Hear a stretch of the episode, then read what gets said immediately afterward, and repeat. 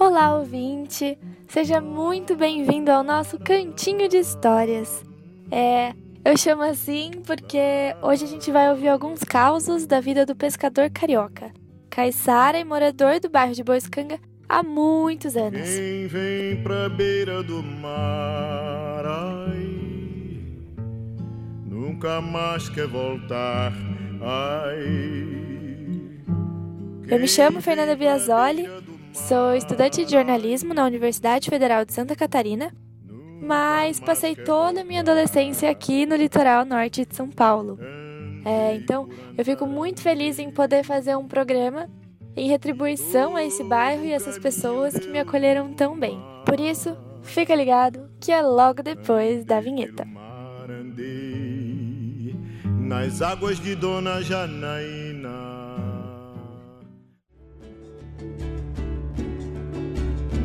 História de pescador.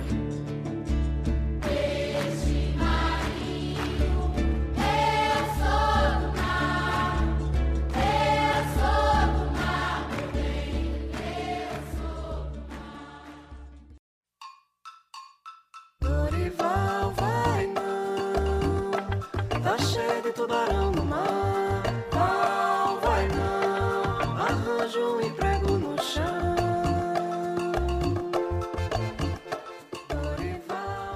Bom, então, antes da gente partir para para conversa com o carioca, eu vou te contextualizar um pouquinho sobre o que que é Boiscanga. Então, vou contar um pouquinho a nossa história, que começa muito, muito, muito, muito lá atrás.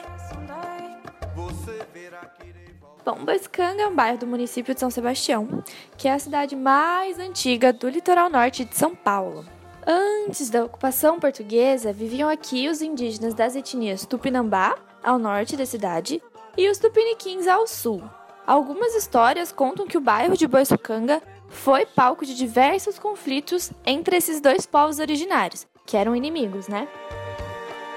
Além disso, a serra aqui do bairro servia de divisa natural entre os territórios dessas duas etnias, então Boiçucanga era como se fosse o ponto de encontro deles. Boiçucanga, inclusive, é um nome indígena que possui duas teorias de origem. Em tupi, significa esqueleto de cobra grande, e outra interpretação é de origem tupi-guarani, significando cobra de cabeça grande. Esses nomes acredita-se que foram dados por conta da formação rochosa do lado esquerdo da praia, que lembram realmente uma cobra de cabeça grande ou um esqueleto de cobra grande.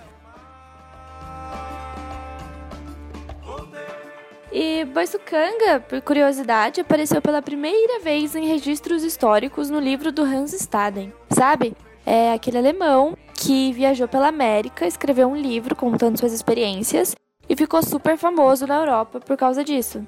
E um dos contos mais famosos, assim, uma das histórias mais famosas do Hans, aconteceu aqui no Brasil, no nosso litoral, que foi quando ele foi capturado por indígenas tupinambás, que eram antropófagos, e foi levado como prisioneiro para Boiçucanga. Ele ficou 10 meses preso, variando ali entre Boiçucanga e a cidade vizinha aqui, Bertioga.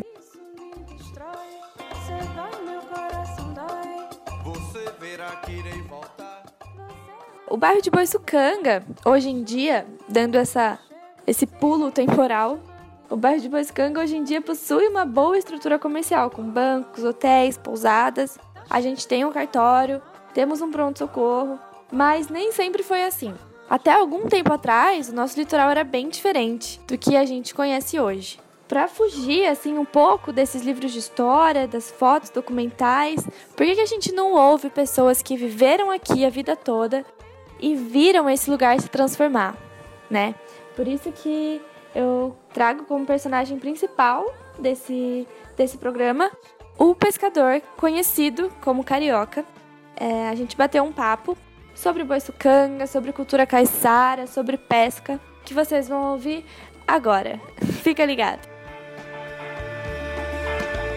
Mais uma vez voltei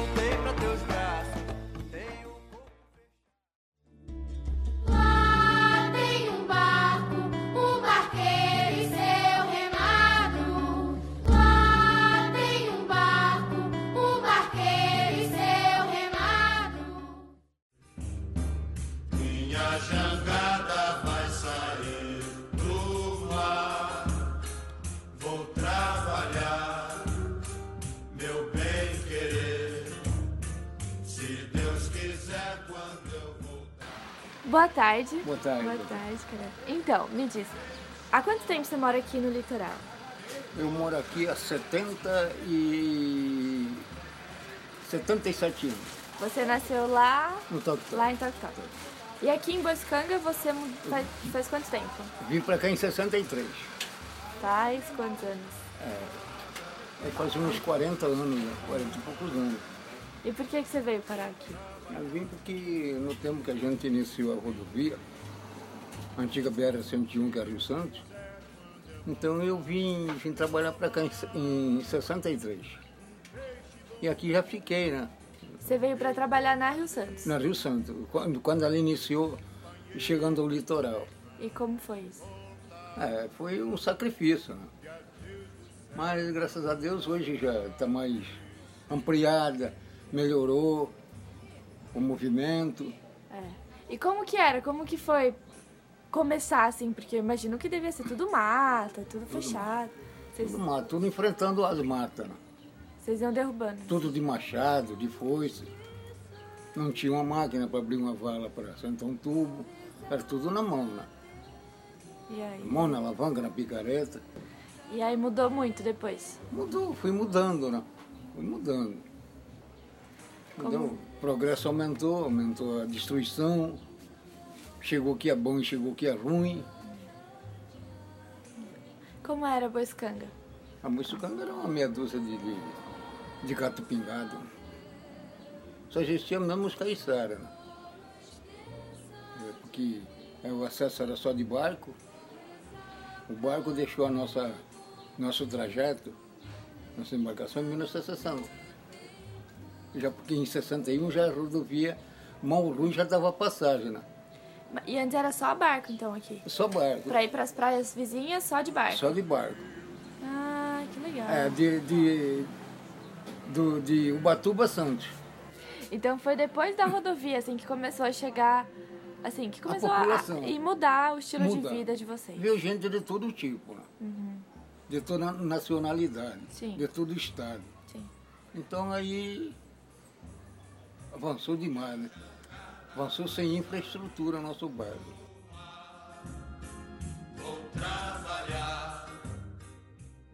Boiscanga dava mais o que aqui? O que, que era bom aqui? Mas é banana, mandioca. Em Camburi também dá um terreno muito alagado.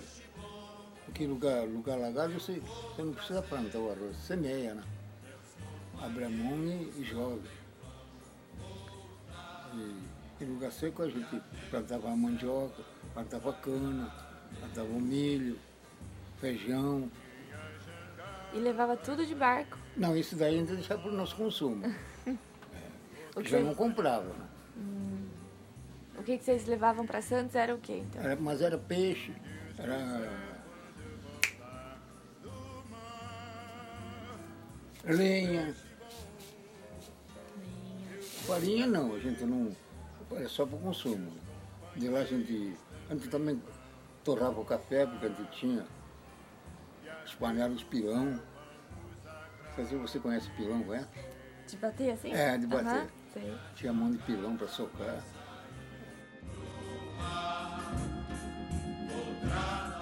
A cultura e o trabalho, porque emprego não existia. Cada um tinha a sua, sua lavoura, vivia daquilo. Mas era gostoso, era difícil, mas era uma maravilha, porque da terra a gente colhia tudo e a gente era feliz e não sabia. E hoje, a gente, a gente vai ali, dá um, um passo, vai no armazém. Mas hoje, hoje tu- a gente come tudo artificial.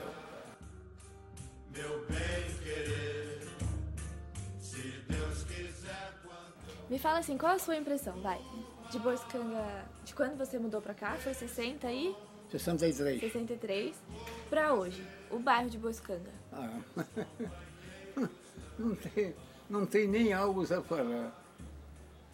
Porque que a gente conheceu aqui, o povo, o, o ambiente, não tem mais. Isso aqui era tudo caminho, caminho de roça. Mato de você só passa só na trilha. Dia de chuva, é, é, chovia, o, o capim caía, molhava a gente. Hoje não, hoje é rua por todo lado. Eu nem sei o nome de tanta rua, que muda do dia para noite. Né? Meus companheiros também vão voltar. E a Deus do céu vamos agradecer.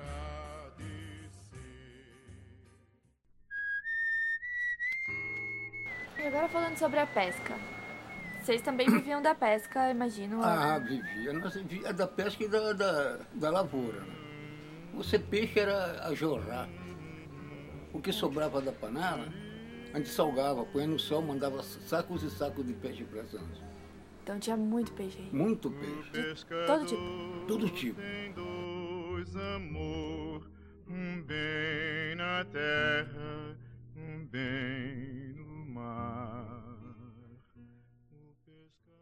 E esse é o seu barco. É, na barquinha, né? E ontem você foi pescar com ele. É, eu saio, às vezes eu saio. Ele foi legal, foi bom? Deu? Tava, tava gostoso ontem, né? Ah, no, nossa senhora. O mar é uma. O mar é, traz, traz vida pra gente, né? Só aquele outro do mar, aquela, aquela brisa, aquela maravilha, é o que dá saúde pra gente, né? Um peixe da hora, faz um cozido, faz um, o que quiser. É, a gente fica feliz, né? Vocês também um dia, chegar, se Deus quiser, vocês vão chegar lá. Né? Voltando pra, pra pesca. Eu sei que tá complicado atualmente, assim. Complicado, complicado. Agora você não pode. Tem, tem muita raça de peixe, muita espécie, tudo proibido. De que, mano, nós vamos viver? Na terra, um bem no mar.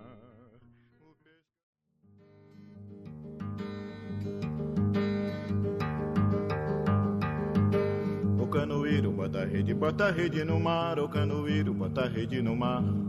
O canoeiro bota a rede, bota a rede no mar. O canoeiro bota a rede no mar. Você faz rede, né? Faço até sureiro. Você aprendeu com quem? Aprendi com meu meu pai, né? Que meu pai fazia. Né? Mas eu nunca me dedicava. Ele me xingava, brigava. Mas você não faz uma malha. Eu vou deixar de, de ver as garotas namoradas para fazer rede. Mas hoje, hoje tu faz. Ah, faço porque, sabe o que é? Hoje a atividade é essa, isso aí é uma terapia. Eu gosto de fazer. Sento ali, faço uma rede, sento, faço aqui. Igual quando está chovendo, é uma beleza, né? Não tem para sair, não- também não vou estar em boteco aí jogando conversa fora. Eu faço uma redinha aí. Quando dá para fazer uma malha, eu faço. Quando dá para fazer 50, eu faço. E você vende elas? Não, eu deixo mais para o meu uso. Ah, é? É, vou jogando aí até. Você tem quantas redes aí? Ah, tem bastante. bastante. E demora quanto tempo pra fazer? Ah, é. eu como sou preguiçoso, preguiçoso é um ano. Então são grandes. São grandes. É um grande. Eu tenho, eu tenho uma ali que eu fiz na mão, tem 273 braças, com 7 de altura. Está tudo entralhado, está ali tudo guardado. Tudo desse, desse material aí. Que legal. O canoeiro bota a rede, bota a rede no mar. O canoeiro bota a rede no mar. O canoeiro bota a rede, bota a rede no mar. O canoeiro bota a rede no mar. O mar, quando quebra na praia. O que, que é assim o mar pra você? Olha, o mar para mim, o mar é uma, é uma vida. Não só para mim, porque para muitas pessoas. E a vida do, do, do peixe, do, do, do fruto do mar, de tudo. né? Algas marinhas, de tudo. O mar é um, é um ser vivo, né? Um ser vivo. Ele assim tá calminho, tá igual uma cama, daqui a pouco ele se zanga, vou arrastar uma meia dúzia de gente que tá na praia tomando banho e vou chamar eles para mim. O mar é violento. O mar é cama mole, mas não pode deitar em cima dele e abusar porque mora. Pedro vivia da pesca, saía no barco seis horas da tarde, só vinha na hora do sol raiar. Todos gostavam de Pedro e mais de que todos Rosinha de Chica, a mais bonitinha e mais bem feitinha de todas mocinha lá do Arraia. Pedro saiu no seu barco seis horas da tarde, passou toda a noite e não veio na hora do sol raiar. Deram com o corpo de Pedro jogado na praia, ruído de peixe sem barco, sem nada, num canto bem longe lá do Arraia. Pobre Rosinha de Chica, que era bonita, agora parece que endoideceu. Vive na beira da praia olhando pras ondas, andando, rondando, dizendo baixinho: morreu, morreu. Esta é uma história de pescadores. É uma história de homens do mar.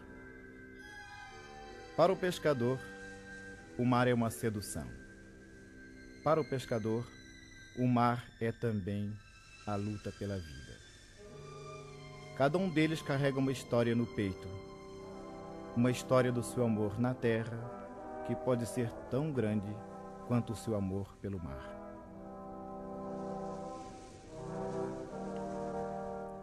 Mas o pescador, quando é chamado pelo sol, ele vai, vai para o mar, para o peixe. Este programa foi produzido para a disciplina de Laboratório de Áudio e Radiojornalismo do curso de Jornalismo da Universidade Federal de Santa Catarina, no segundo semestre de 2019. Apresentação e roteiro por Fernanda Biasoli, técnica de Roque Bezerra e orientação da professora Leslie Chaves.